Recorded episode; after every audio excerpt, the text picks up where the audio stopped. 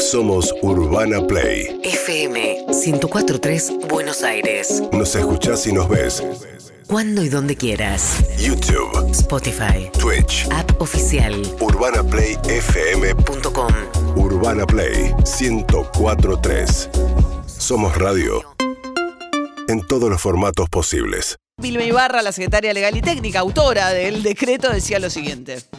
A partir del lunes no es que es todo viva la pepa, no, no de ninguna manera, Dari. Esto, eh, los lugares que están en alarma epidemiológica tienen una serie de restricciones muy importantes que están establecidas en el DNU.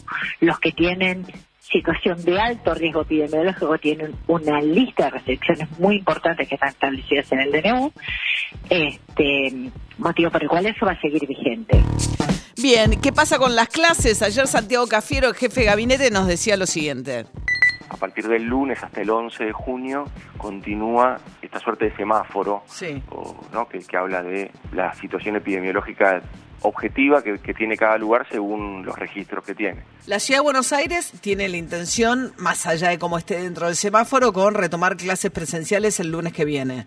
Y bueno, tendrá que ver en qué situación está. Si está en alarma, si está en alarma epidemiológica, debería continuar con la- el modo virtual en la, en En la educación, Ajá. en la actividad educativa. ¿Qué dijo Nicolás Trota, el ministro de Educación de la Nación? Con los números de ayer, Marcela, no se está en condiciones porque la ciudad de Buenos Aires y el AMBA en particular siguen estando en una situación de alarma epidemiológica.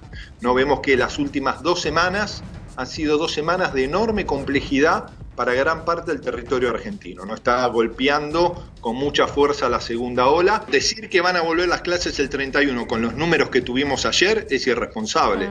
Si la fotografía es la del día de ayer, no se puede volver el 31. Si la ciudad vuelve el 31 a la presencialidad con los números de ayer, no estaría justificado a partir de la realidad epidemiológica y estaría poniendo en riesgo a toda la comunidad educativa de la ciudad de Buenos Aires. Bueno, mientras tanto sigue la vacunación, han llegado eh, en volumen últimamente, ¿no? En tres días, dos millones y medio de vacunas, de dosis a la Argentina. Ayer se anunció además que se cerró un acuerdo con Sinopharm, eh, de la que ya mandó cuatro millones de dosis, pero por otras seis millones de dosis para junio y julio de esta vacuna china. Ahora, ¿qué pasa con lo de la Sputnik B de dosis 1? Que sigue siendo una pregunta para mí recurrente.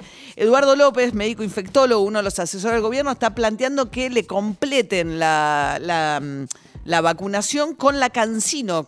Escuchen esto.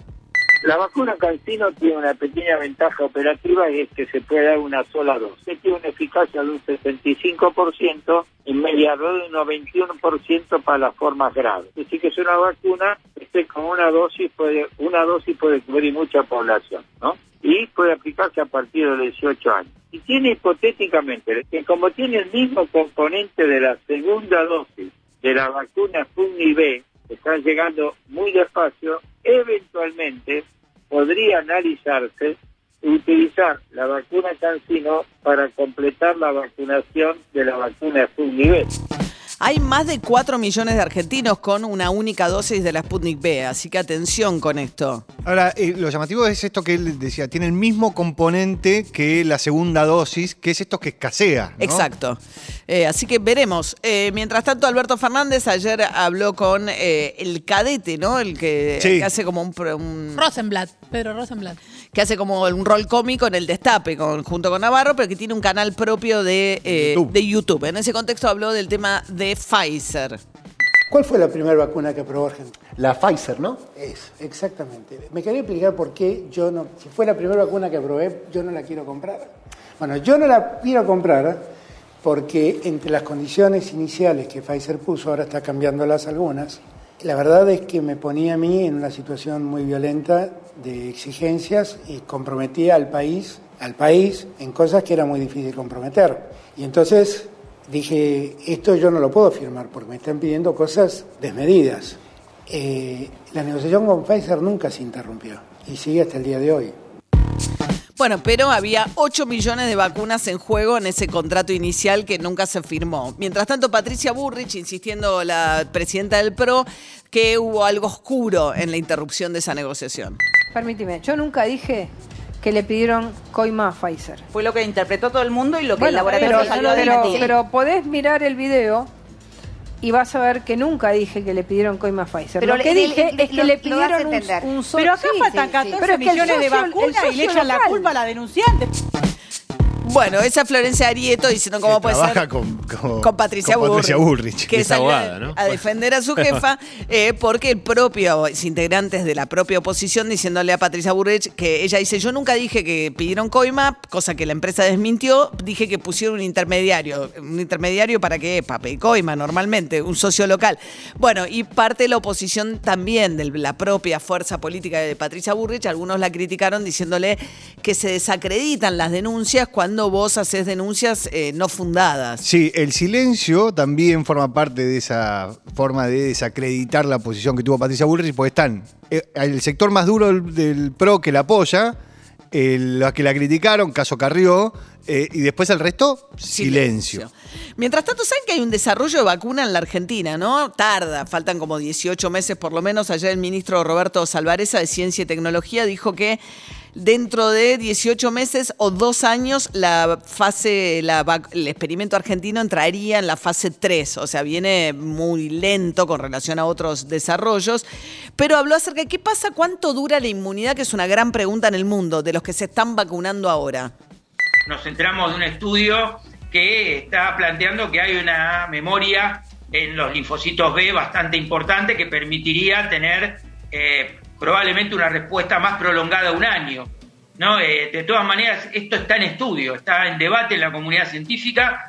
En general los anticuerpos descienden más rápidamente, pero el hecho de que haya células que, de linfocitos que recuerden, que tengan memoria y que se alojen en el cuerpo de manera tal de fre- frente a la aparición de, eh, del antígeno puedan responder, es una buena noticia.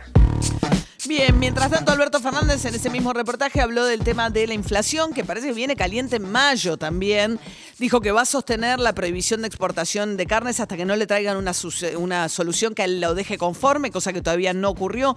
Hoy vence la protesta que estaba de comercialización que llevaron adelante las entidades del campo, en protesta a su vez por la prohibición para exportar. Hay que ver si hoy logran llevar, llegar a un acuerdo, pero lo que el gobierno no le encuentra es la vuelta a la inflación. Ahí es un problema de quién se queda con, con la ganancia. Y que además, yo creo que hay, una, hay un problema que tiene la Argentina. Yo se lo decía siempre a Néstor. esto. La Argentina en materia inflacionaria tiene como dos características. La Argentina es un país punk.